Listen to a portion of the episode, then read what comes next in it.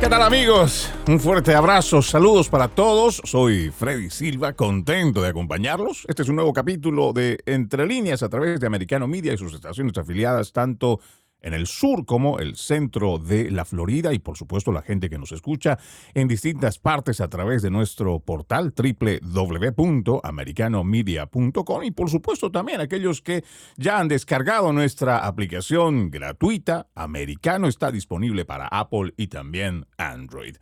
El día de hoy es una jornada histórica, en lo personal muy sombrío, donde el pueblo estadounidense y el mundo en general está viendo cómo el sistema de justicia se ha politizado al punto que un expresidente y el más fuerte candidato o precandidato a la presidencia es acusado de cargos criminales por un fiscal que públicamente se ha jactado de intentar más de 100 veces llevar a un proceso judicial a Donald Trump. Además, un juez que ya ha fallado en contra de las empresas Trump. ¿Cómo interpreta la nación esto que está pasando?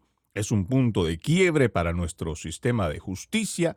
Realmente lo que están haciendo contra Donald Trump viola alguna de las normativas.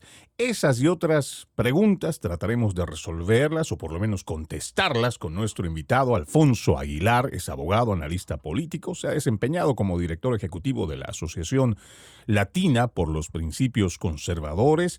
Además, es director político aquí en Americano Media. Qué gusto tenerte en el programa, Alfonso. Bienvenido.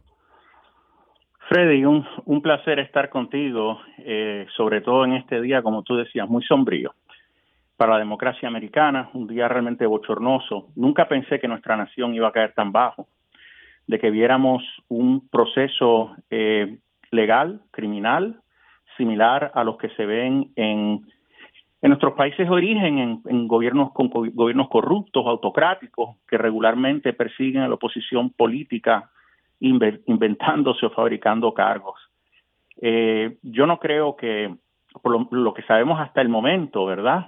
ya se erradicaron los 34 cargos, aparentemente se basa en la, supuesta falsificación de, documentos, que serían las, las cuentas eh, financieras de la corporación pero si se basa en eso, esto no sería un cargo que le radicarían a cualquier otro ciudadano.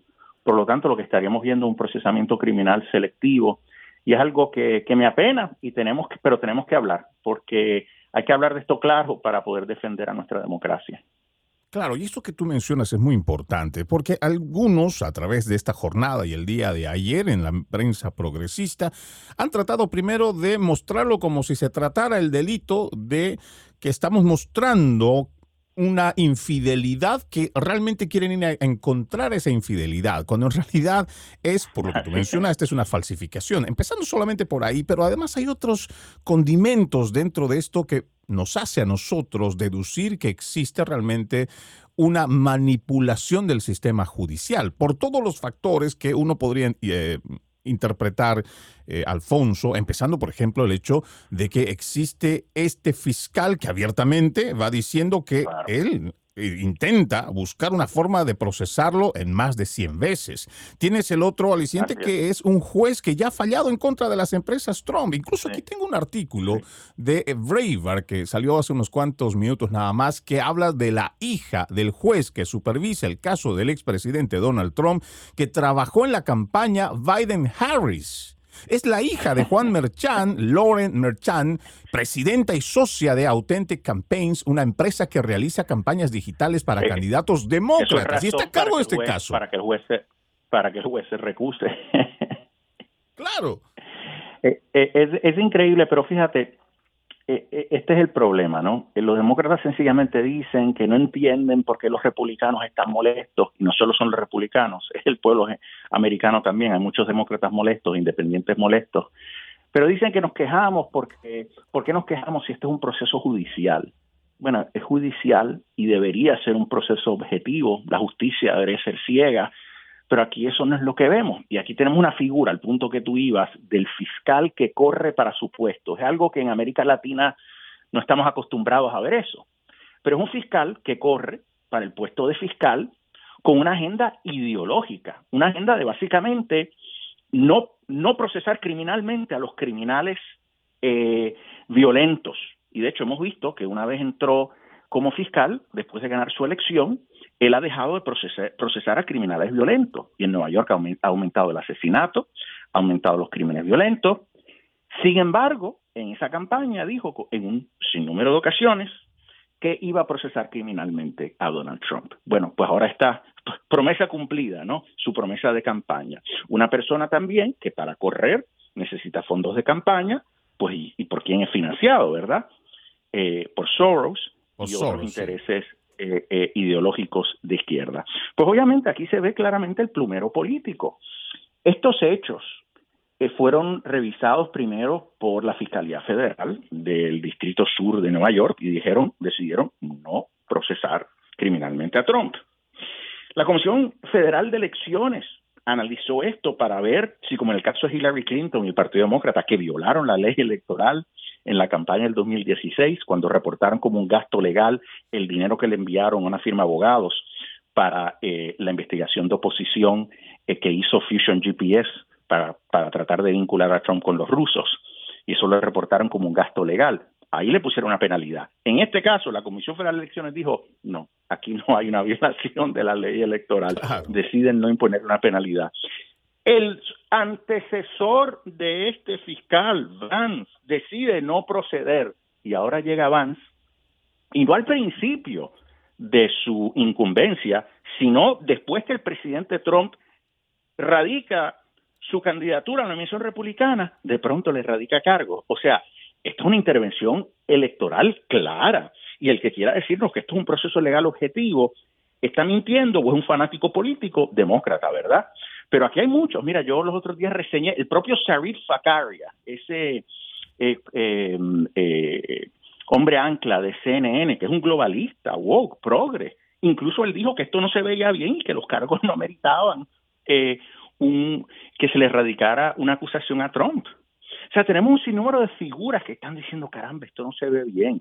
Y los demócratas, fíjate que ahora en muchos programas diciendo, bueno, esperen, vamos a ver el pliego acusatorio. Bueno, estamos empezando a recibir información de lo que hay en este pliego, eh, pliego acusatorio y nuestras especulaciones no estaban tan lejos de la realidad.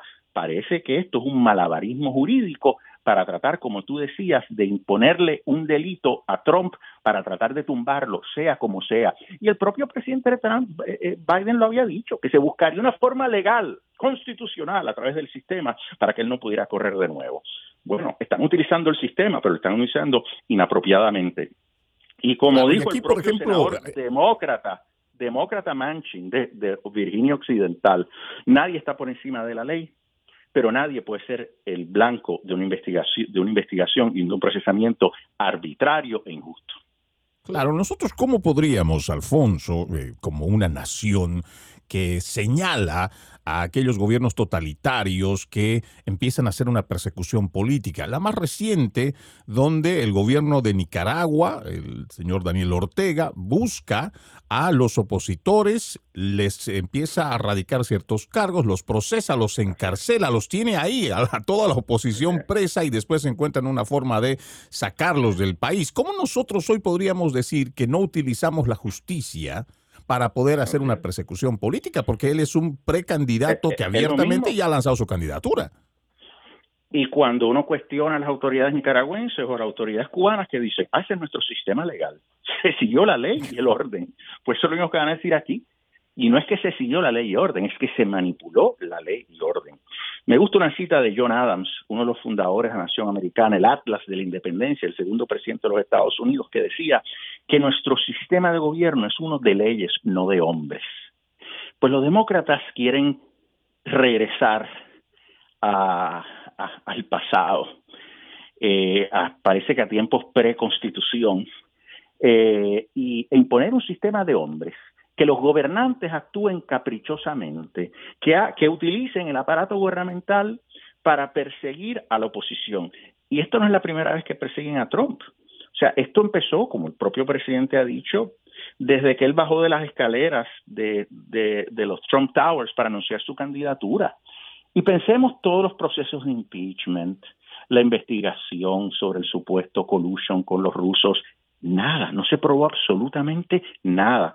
Pero todo el mundo sabe que si este hombre no hubiera radicado su candidatura a la nominación republicana, este hombre no estaría investigado y estas, estos cargos no se hubieran radicado. Llega un momento que la gente se cansa. Si tienes problemas con Trump, en una democracia eso se acepta, pero derrótalo con la batalla de ideas y en las urnas, no manipulando el sistema legal.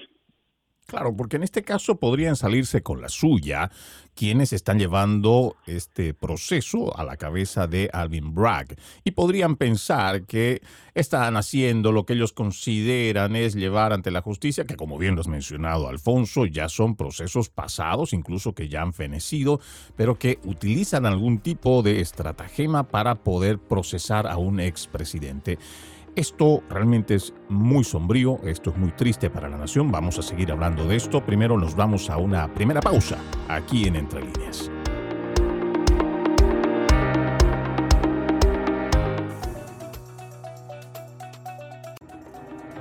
Seguimos, seguimos con más de Entre Líneas. Esta es una jornada histórica. Hoy, cerca de las 2.30 de la tarde, ha ingresado el presidente 45 de los Estados Unidos a la sala de la Corte, donde se le han ido leyendo los cargos. Lo más reciente que tenemos es el cable que sale de la agencia de noticias Reuters, quien indica que ya el presidente Donald Trump se ha declarado inocente, se ha declarado no culpable de los 34 cargos de delitos graves de falsificación de registros comerciales. Todavía estamos haciendo el monitoreo de esta cámara que se ha puesto en el pasillo de la corte. Estamos viendo que solamente hay agentes de la policía, otros del servicio secreto, o sea, agentes federales, lo que todavía nos indica que el presidente se va a mantener todavía algunos minutos más y en lo que vaya ocurriendo nosotros le iremos contando en vivo lo que está pasando allá en Nueva York. Estamos con nuestro invitado, Alfonso Aguilar, él es abogado, analista, además de director político aquí en Americano Media.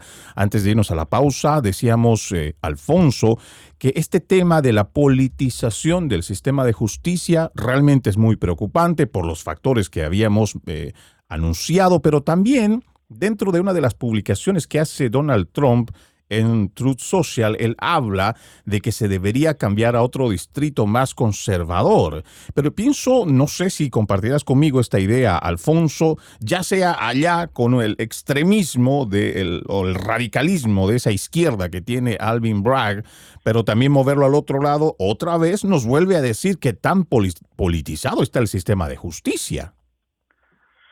Bueno, yo, definitivamente, o sea, yo creo que lo que va a pedir Trump, eh, sus abogados, es que se mueva a un lugar más objetivo. Primero que nada, lo que van a radicar una moción para desestimar el caso, sumariamente. Es decir, aquí no hay caso, con la información que se tiene, el juez no tiene que dar un paso a seleccionar un jurado, hay que desestimarlo. Dudo que este juez vaya a hacer esto porque este es un juez que ya hemos visto que es demócrata, ha participado en otros juicios sobre hechos relacionados a la corporación Trump y aún así no se recusó, me llama la atención. Yo, obviamente, no ser un juez objetivo. Punto. Creo que, creo que por el bien de la nación, considerando eh, a quién se está acusando, hubiera procedido recusarse. Pero bueno, esto es no. Lo más honesto, ¿no? Manhattan, lo más honesto, pero Manhattan es totalmente demócrata, o sea, eh, ahí los republicanos son una minoría. Eh, solamente uno de cuatro ciudadanos en Manhattan son no son demócratas. Y no quiere decir que sean republicanos.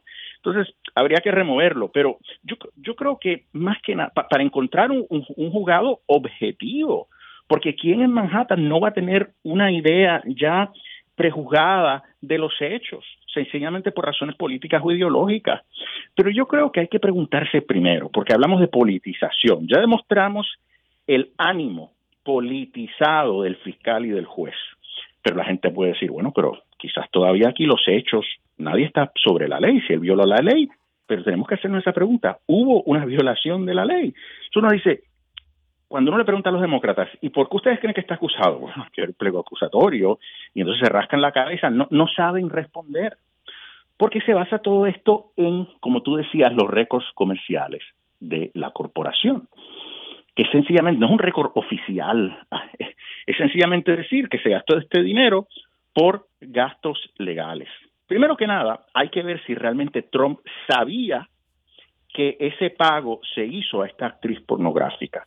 Hay una carta del abogado de Michael Cohen, que era que parece ser el testigo estrella en este caso, que era el abogado de Donald Trump, diciendo que esto lo gestionó Michael Cohen por su cuenta junto a Stormy Daniels y que Trump no sabía nada.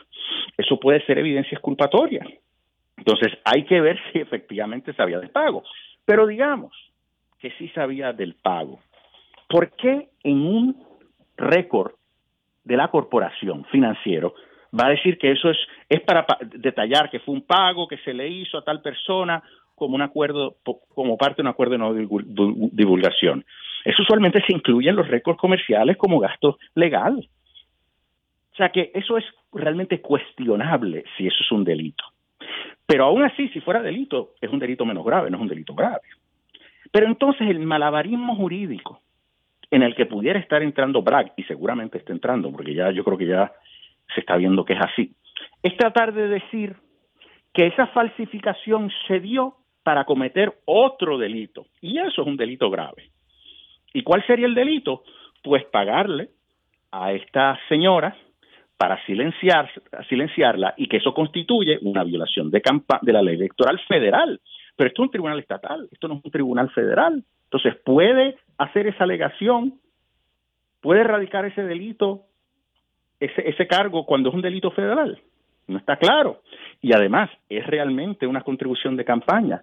No se pagó con dinero de la campaña, se pagó con dinero a la corporación Trump. Puede haber, hay un sinnúmero de razones por qué se, se firman estos acuerdos. El, un acuerdo de no divulgación, un non-disclosure agreement, es algo muy común para este tipo de personas. A veces la gente entra, a veces se hacen alegaciones de las personas, etcétera, y la gente entra en un acuerdo con la persona que hace las alegaciones sencillamente porque no quiere que esto eh, se discuta a, eh, a la luz pública o porque no quieren gastar mucho dinero en un juicio, es más barato hacerle un pago a la persona, proteger su privacidad. O sea que tratar de decir que es un donativo de campaña es un malabarismo jurídico, es gimnasia jurídica. O sea que, como he explicado, aquí no hay nada. ¿Dónde está el delito?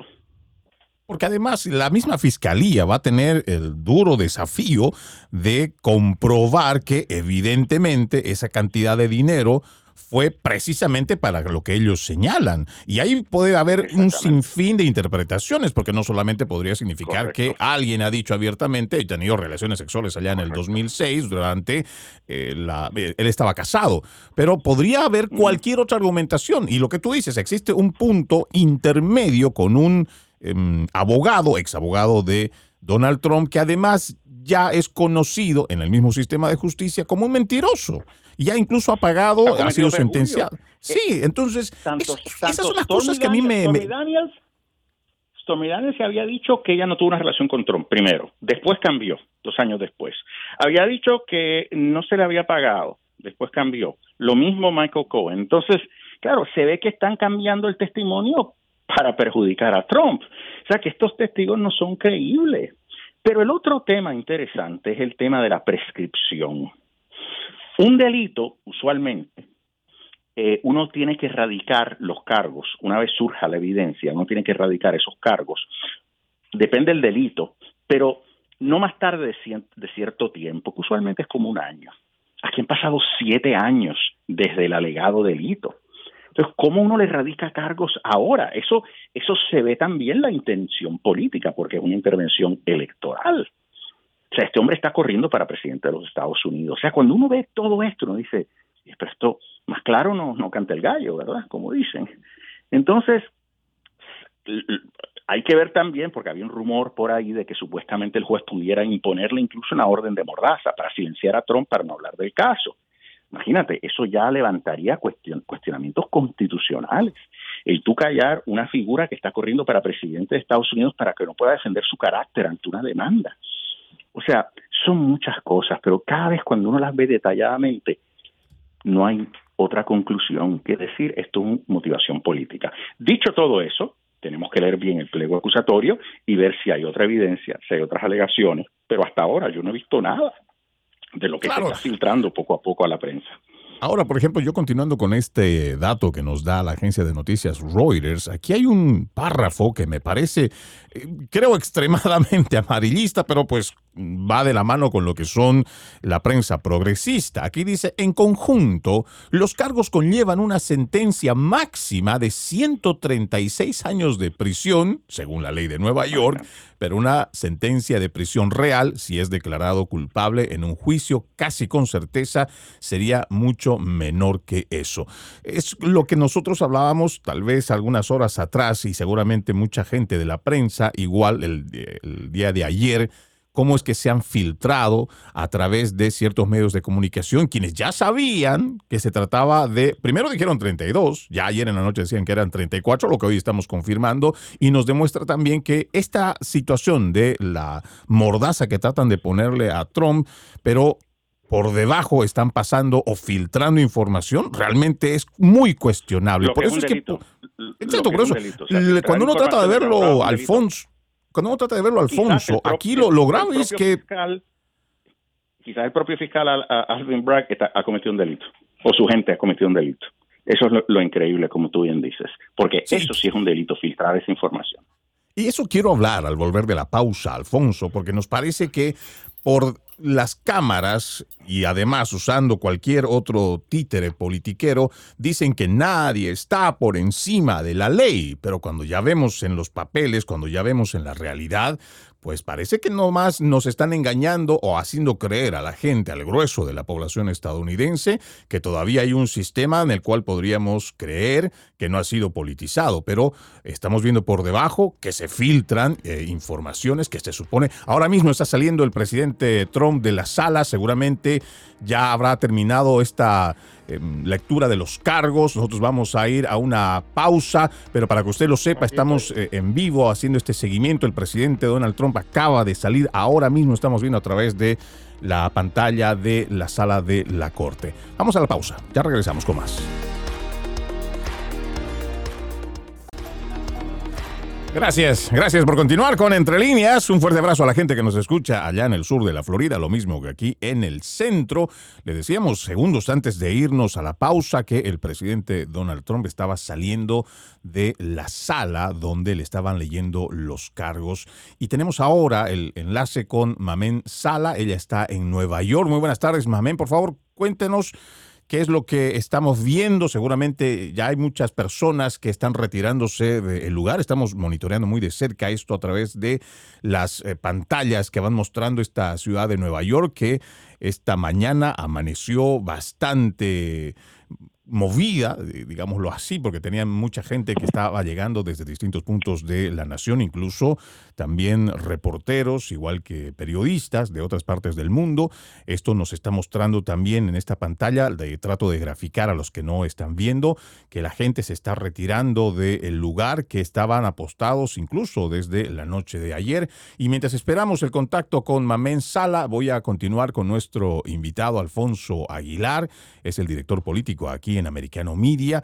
Y decíamos, eh, Alfonso, entre las muchas cosas, hay muchas aristas que realmente hay que ver en, desde cómo nosotros podemos interpretar que hay una manipulación en cuanto a la justicia aquí en los Estados Unidos.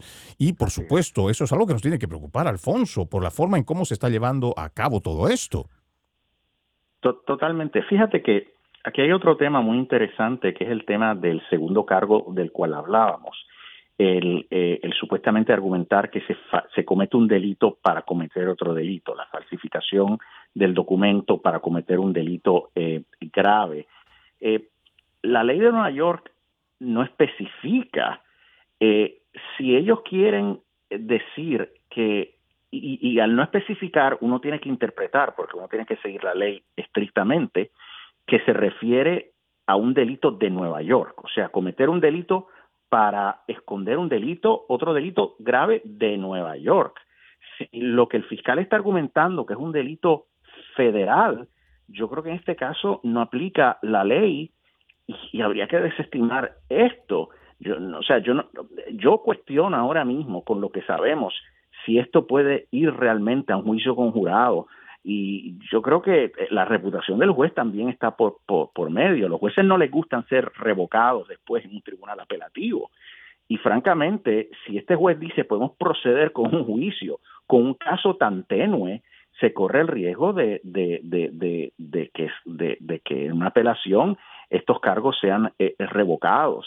O sea que aquí hay muchos, muchos aspectos interesantes que hay que considerar y hasta ahora, eh, francamente, yo no veo que haya nada serio que realmente le pueda hacer daño al presidente Trump. Y claro, en este aspecto también tú mencionabas eh, al principio, cuando leíamos esta nota de Breitbart, que la hija del juez que supervisa el caso eh, trabajó en la campaña Biden-Harris, uno podría interpretar que más bien la intención era para poderse recusar, pero vemos que lo están llevando adelante, incluso no les importa cómo podrían ser señalados en el futuro. Eh, quiero ir ahora con nuestra corresponsal que ya se encuentra en línea, Mamén Sala, allá en Nueva York. Veíamos en las imágenes, Mamén, que ya hay mucha gente que se está retirando, pero por favor, grafícanos un poco lo que se vivió seguramente antes, al momento que estaba llegando el presidente Trump al lugar y pasa a la lectura de los cargos y después saliendo del mismo. Adelante, Mamén, buenas tardes. Buenas tardes, compañeros. Aquí desde la Corte Penal en el Bajo Manhattan. Efectivamente, como decías, hace pocos minutos el expresidente Donald Trump ha salido de este edificio, ahora sí como el primer expresidente de la historia de este país en enfrentar cargos criminales, 34 cargos criminales por los que se ha declarado inocente. Ya están empezando a retirar las vallas metálicas, el funciona otra vez correctamente el tráfico. Estamos viendo ya personas que van y vienen por las por las calles que habían estado cerradas hasta, hace muy pocos minutos.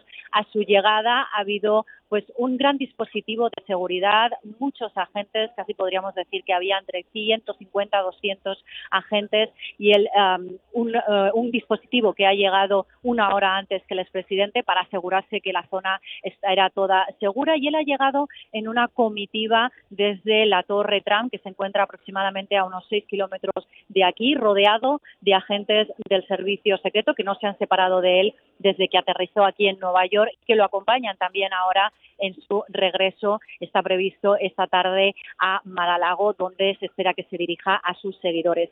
Se había hablado, compañeros, de que eh, los abogados de Donald Trump habían anunciado que el expresidente quería dirigirse a los muchos seguidores que han venido aquí a apoyarlo y a dar unas palabras, pero eso no ha sido posible. Lo hemos visto entrar muy rápido, con un semblante muy serio. La situación así lo requería y ha salido de igual manera. Claro, nosotros veíamos en las imágenes Mamén al momento de él cruzar la puerta en la planta baja, levantaba la mano como una expresión de saludo, lo mismo que al bajar del vehículo, pero ese semblante mostraba la realidad que le estaba pasando. Él había publicado eh, dentro de lo que hemos visto en su Truth Social que eh, es increíble, parafraseando, palabras más, palabras menos, de que es increíble que esto esté ocurriendo aquí en los Estados Unidos. Y es que es impresionante lo que está pasando, Mamén.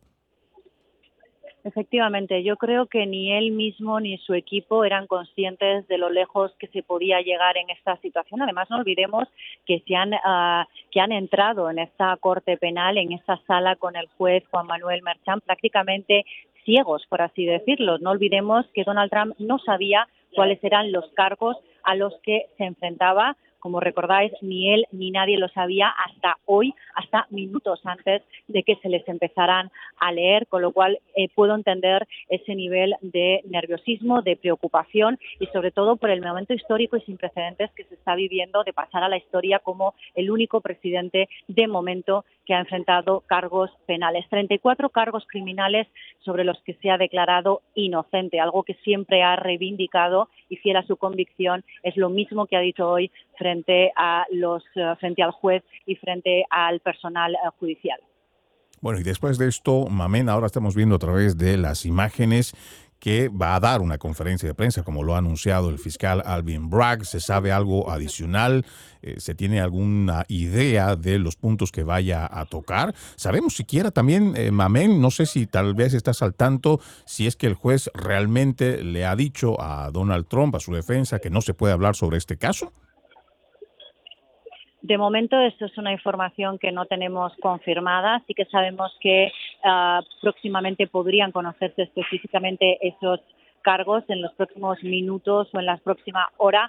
Sí que es verdad también que no olvidemos que los periodistas que han entrado con Donald Trump en esta sala han sido obligados a dejar fuera todos los teléfonos, todas las cámaras, con lo cual ahora mismo acaban de salir y esos periodistas privilegiados que han podido vivir en primera persona esta situación son los que ahora van a informar al resto para que estemos al corriente. De todas formas, nosotros estamos trabajando en tratar de conseguir esa información. Esperamos en esa rueda de prensa del fiscal Alvin, Bragg poder recopilar más información para poder contaros todos los detalles siendo fieles a, la, verdad, ¿no? Sin, eh, teniendo la información confirmada.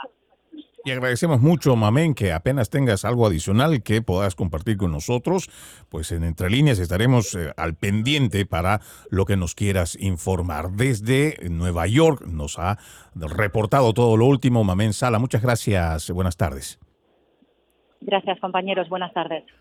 Vamos a continuar nosotros, Alfonso, de estos aspectos que tú mencionabas en el sentido de cómo se está llevando adelante, a pesar de que podría haber alguna instancia de que el juez dijera o podría recusarse tiene a su hija que también está de por medio dentro de lo que es este proceso y aún así es como que ya han llegado a un punto que ya no les importa lo que el resto de la gente pueda decir o si esto puede afectar o no en sus carreras o incluso si esto podría o no mellar una futura aspiración política. Y llegamos a este punto y es donde tenemos que preguntarnos, Alfonso, ¿realmente nuestra nación va en un quiebre que ya no tiene retorno? ¿Todavía lo podemos componer?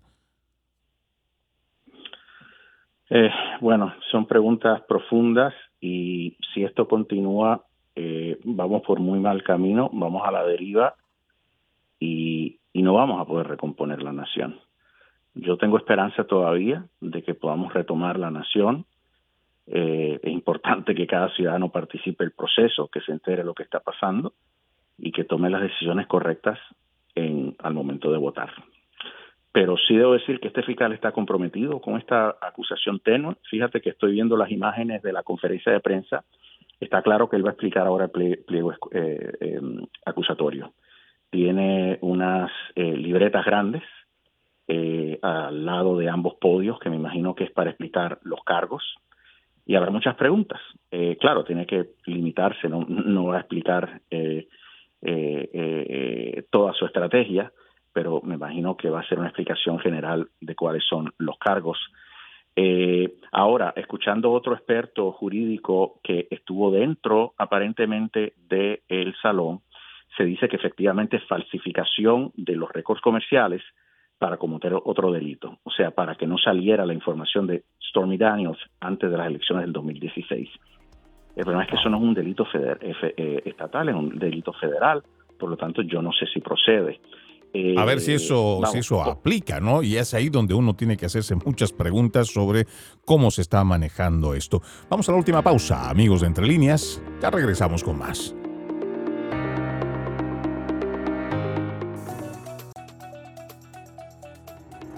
Gracias, gracias por continuar con Entre Líneas y por supuesto un fuerte abrazo a la gente que nos está escuchando en distintos puntos de la nación a través de nuestro portal www.americanomedia.com.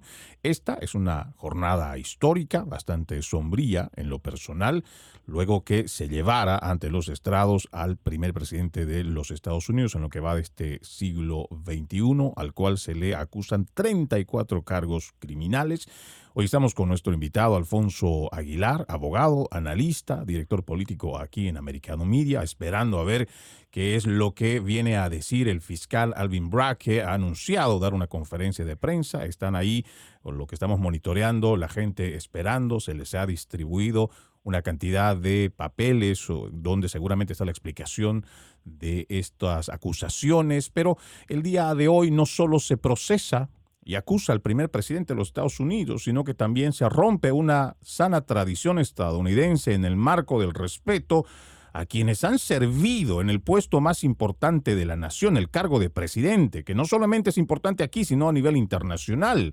Esto me lleva a considerar muchas cosas, Alfonso. Por ejemplo, dentro de lo que considero esto es algo muy sombrío, muy triste para la nación, incluso podríamos ya eliminar ese Día de los Presidentes después de la forma en cómo están ultrajando, persiguiendo al presidente Donald Trump. Es, vergonzoso. Eh, el tener que ver esto, como tú dices, eh, aquí se respetaba la ley y orden, esto abre una caja de Pandora. ¿Qué va a pasar después de esto? Eh, debo decir que ya nos enteramos de dos cosas importantes a través de los eh, expertos que estuvieron dentro del, del salón del juez Merchant.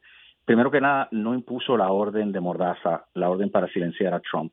Lo único que le dijo es que tuviera cuidado, que no dijera nada que pudiera incitar violencia.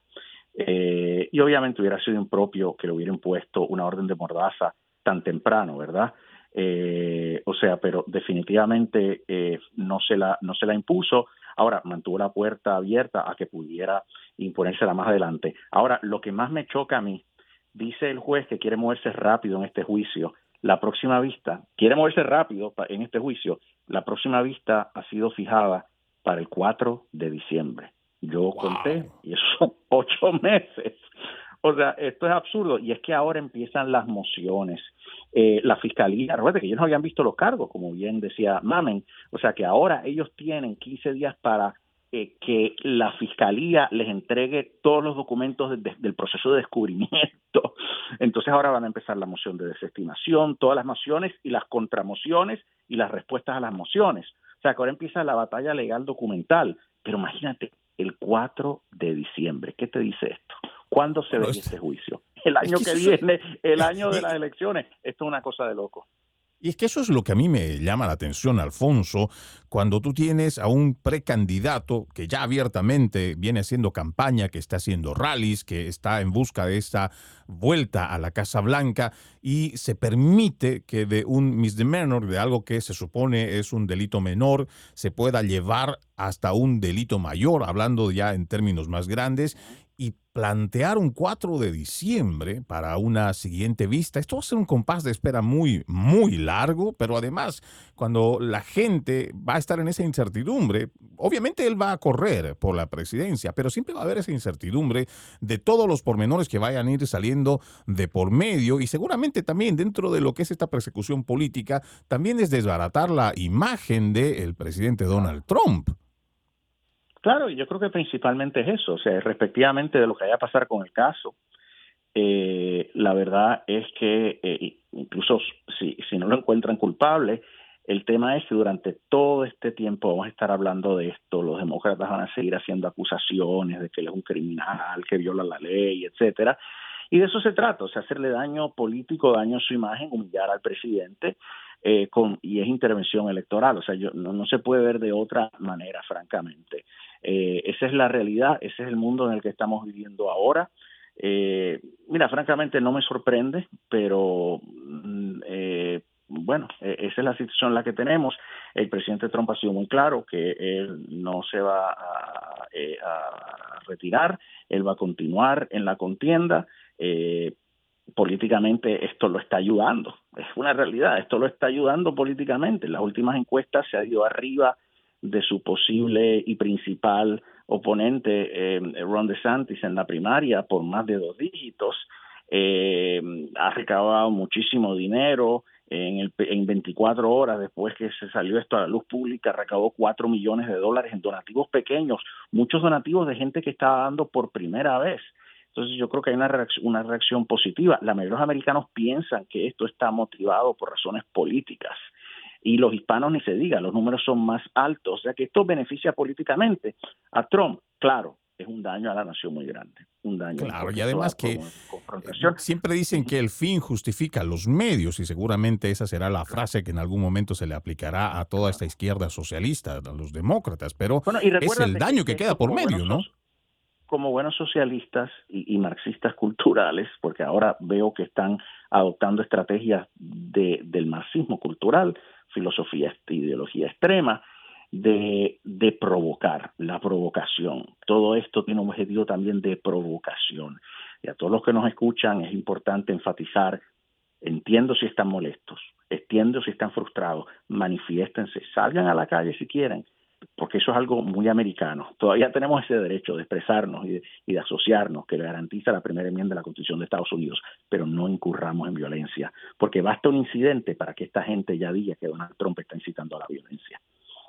Claro, y esta fue también la base sobre la cual se hizo esta investigación y todo del 6 de enero, que después nos fuimos dando cuenta que más fue una manipulación de la información y no queremos llegar a una situación como esa. Pero es importante lo que tú estás mencionando, Alfonso, porque tenemos que manifestarnos. Ahí tenemos las calles, las redes sociales y poder hacer escuchar nuestras voces de que nosotros no estamos de acuerdo con esta politización del sistema de justicia, con la politización de las agencias federales que se supone deben servir al beneficio de los ciudadanos de los Estados Unidos y no un brazo operativo más de un gobierno de turno. Es que realmente lo que está pasando, por cualquier lado que uno lo vea, es realmente preocupante, Alfonso, y ojalá que todo esto que nosotros vamos compartiendo con las personas sirva primero para una reflexión, pero más importante aún, no quedarnos simplemente en esa reflexión, sino pasar a una acción. Esa acción puede significar no solo esto que le digo, manifiéstese, exprésese a través de las vías que tenga,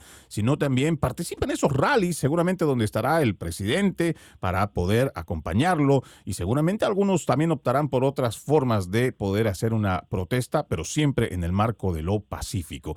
Que lo que vemos, yo me imagino que ya nos queda muy poco, Alfonso, en lo que venga en los próximos minutos, que seguramente ya va a entrar Alvin Bragg para dar su conferencia de prensa. ¿Qué podemos esperar nosotros como nación, Alfonso, con todo esto que está pasando? Algo muy breve. Bueno, francamente, lo interesante va a ser la reacción demócrata, porque ahora vamos a hacer los cargos. Eh, ya escuchamos al senador John Manchin el domingo, demócrata de West Virginia, decir que, que, eh, que estos cargos son muy sospechosos. Eh, hay que ver si todos los demócratas eh, qué posición asumen, si, si apoyan esta acción, si se mantienen callados, si hay algunos que critican al fiscal Alvin Bragg por proceder con un caso tan tenue. Vamos a ver qué es lo que dice en esta conferencia de prensa, pero yo creo que lo próximo, eh, en los próximos días va a ser interesante cómo reaccionan los demócratas a este caso tan flojo que a todas luces da la impresión de que está motivado por razones políticas. Quiero agradecerte mucho, Alfonso, por haber estado con nosotros. Alfonso Aguilar es abogado, analista, además de el director político aquí en Americano Media. Se ha desempeñado como director ejecutivo de la Asociación Latina para los Principios Conservadores.